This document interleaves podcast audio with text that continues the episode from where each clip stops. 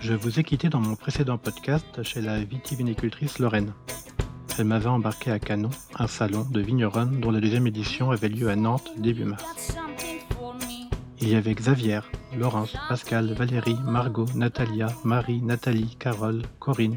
Il y avait Sibylle, Ariane, Elodie, Lorraine, Mu, Sandrine, Zoé, Élise, Nadège, Émilie, Elodie, Saskia, et puis Tessa, Eve, Anne-Laure, Marie, Stéphanie, Aurélie, Elodie, Pauline et Christelle. C'était chouette, c'était bon.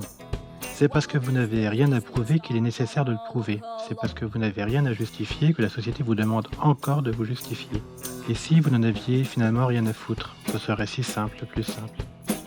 Alors, sans chercher à prouver, à justifier, vous avez présenté vos vins. C'est en tout cas mon ressenti. Un ressenti de mec, un mec du monde du vin, qui n'engage donc que ma perception de ce salon. Je n'ai pas envie de faire ici la liste des clichés sexistes pour ne pas dire beauf. Je n'ai pas envie de faire ici la liste de ce qui depuis longtemps, trop longtemps, conditionne et minore.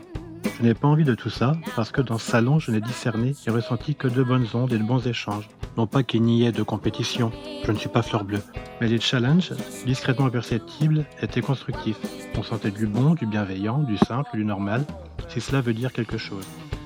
J'accompagnais Lorraine, j'étais donc un des rares mecs derrière un stand. Ça fait drôle en fait, j'étais pas fier. Ce salon présentait des vins de vigneronne, et je ne saurais dire s'il y a une différence gustative et qualitative avec un vin de vigneron.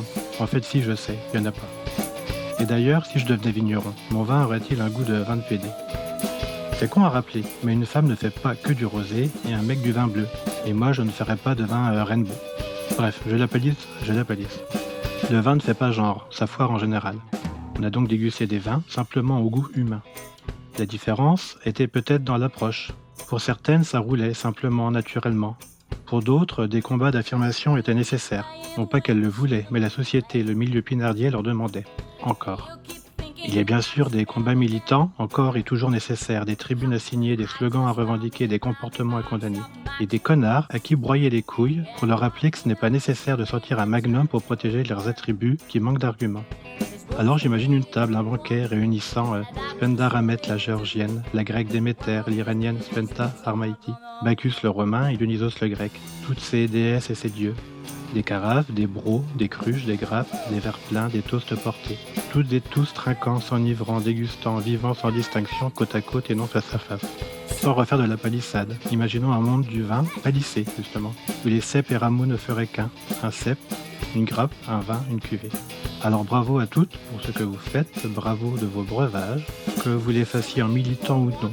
Ils ont un goût de la passion, la rigueur de la technique et ils nous saoulent tout autant. Et qu'un jour, il n'y ait plus ce petit truc, parfois trop gros, gênant, malsain et lourdin qu'on vous demande juste parce que vous êtes des femmes.